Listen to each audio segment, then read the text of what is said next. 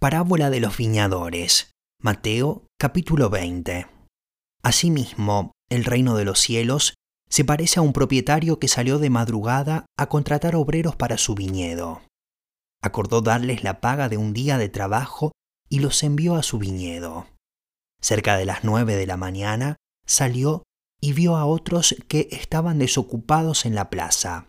Les dijo, Vayan también ustedes a trabajar en mi viñedo y les pagaré lo que sea justo. Así que fueron. Salió de nuevo a eso del mediodía y a la media tarde, e hizo lo mismo.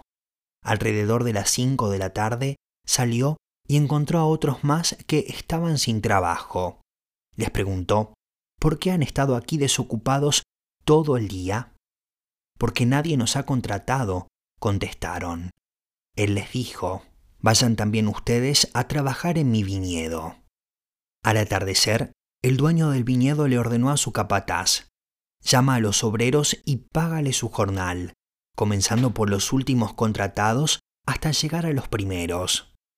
Se presentaron los obreros que habían sido contratados cerca de las cinco de la tarde y cada uno recibió la paga de un día. Por eso cuando llegaron los que fueron contratados primero, esperaban que recibirían más, pero cada uno de ellos recibió también la paga de un día. Al recibirla, comenzaron a murmurar contra el propietario. Estos que fueron los últimos en ser contratados trabajaron una sola hora, dijeron, y usted los ha tratado como a nosotros, que hemos soportado el peso del trabajo y el calor del día.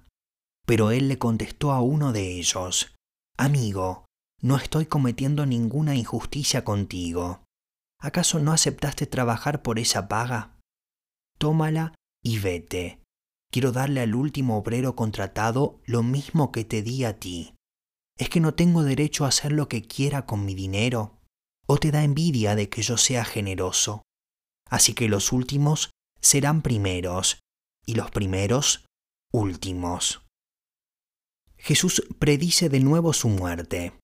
Mientras subía Jesús rumbo a Jerusalén, tomó aparte a los doce discípulos y les dijo, Ahora vamos rumbo a Jerusalén, y el Hijo del Hombre será entregado a los jefes de los sacerdotes y a los maestros de la ley. Ellos lo condenarán a muerte, y lo entregarán a los gentiles para que se burlen de él, lo azoten y lo crucifiquen, pero al tercer día resucitará la petición de una madre. Entonces la madre de Jacobo y de Juan, junto con ellos, se acercó a Jesús y arrodillándose le pidió un favor. ¿Qué quieres? le preguntó Jesús. Ordena que en tu reino uno de estos dos hijos míos se siente a tu derecha y el otro a tu izquierda. No saben lo que están pidiendo, les replicó Jesús. ¿Pueden acaso beber el trago amargo de la copa que yo voy a beber? Sí, podemos. Ciertamente beberán de mi copa, les dijo Jesús, pero el sentarse a mi derecha o a mi izquierda no me corresponde concederlo. Eso ya está decidido por mi Padre. Cuando lo oyeron los otros diez, se indignaron contra los dos hermanos. Jesús los llamó y les dijo, Como ustedes saben, los gobernantes de las naciones oprimen a los súbditos, y los altos oficiales abusan de su autoridad. Pero entre ustedes no debe ser así. Al contrario, el que quiere hacerse grande entre ustedes deberá ser su servidor, y el que quiera ser el primero deberá ser esclavo de los demás, así como el Hijo del Hombre no vino para que le sirvan, sino para servir y para dar su vida en rescate por muchos. Dos ciegos reciben la vista. Una gran multitud seguía a Jesús cuando él salía de Jericó con sus discípulos. Dos ciegos que estaban sentados junto al camino, al oír que pasaba Jesús, gritaron, Señor, Hijo de David, ten compasión de nosotros.